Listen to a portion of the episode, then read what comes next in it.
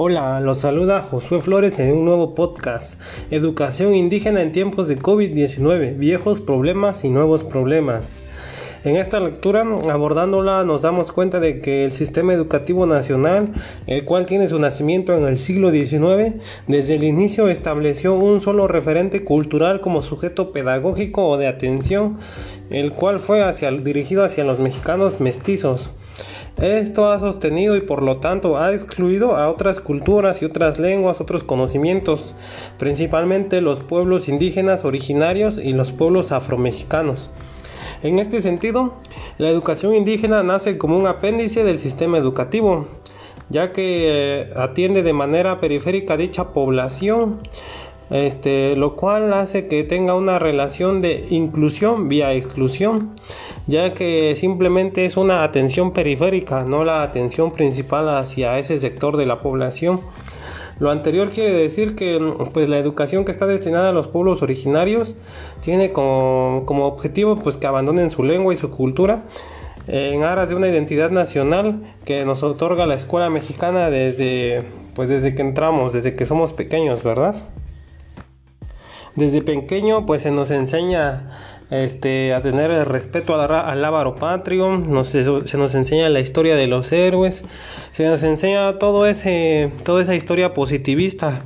la cual pues en ocasiones pues sabemos que no es del todo cierta o que se ha modificado para que pues nosotros tengamos ese, ese cierto apego a la patria, ¿no? Además, no podemos dejar de mencionar que el plan y los programas de estudio no contemplan a los pueblos originarios del país, no incorporan tampoco contenidos adicionales o lenguas para ellos. Oaxaca es un estado, en el de los pocos estados que todavía tiene una escuela normal de educación bilingüe, la cual es para los pueblos este, indígenas, lo cual no existe en todo el país y encima de eso pues todavía todavía este, hay gente que piensa o gente que cree que esa escuela debe desaparecer, lo cual pues son gente o los que piensan así, pues no saben que nuestra lengua original es una de las pocas cosas que nos queda de nuestras raíces y el desaparecerla o no o no darle el apoyo total para que permanezca simplemente nos va a ir quitando nuestra cultura que tenemos también hay una brecha muy gigante entre mm, la disponibilidad de una computadora para, para uso educativo entre estas escuelas indígenas. El 24.4% de las primarias indígenas solo son las que tienen computadora, comparándolo con el 47.1% de las primarias generales que tienen computadora. De ese porcentaje de las primarias indígenas que tienen computadora, solo el 24.3% tienen acceso a internet, lo cual es una, este, pues como vemos es una gran diferencia comparándolo con las primarias generales, las cuales tienen 71.7% computadoras con acceso a internet. Las primarias generales pues son todas las conocidas, ¿no? Todas las que tienen un profesor por grado, que están en contextos urbanos o semiurbanos, que tienen el español como lengua primordial.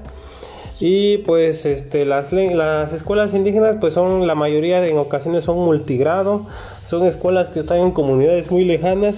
y que a veces hay solo uno o dos maestros por escuela y pues esos maestros son los encargados de hacer todo. Esto como sabemos pues es un gran trabajo para los maestros, una gran carga para los alumnos, no aprenden de la misma manera y encima muchas veces este no se les enseña en su en su lengua original y se les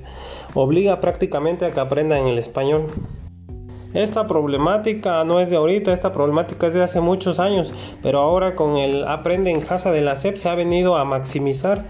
ya que pues la SEP estos planes solamente los pensó para la gente que tiene el acceso, en ningún momento se detuvo a pensar en los que no tienen el acceso. Ahora pues ha tratado de componer la línea con un programa de radio en las zonas marginadas o en las zonas indígenas, lo cual no es lo mismo, ya que pues en el radio no es la misma, el mismo acercamiento que se tiene en una pantalla o que se tiene con un maestro, ¿verdad?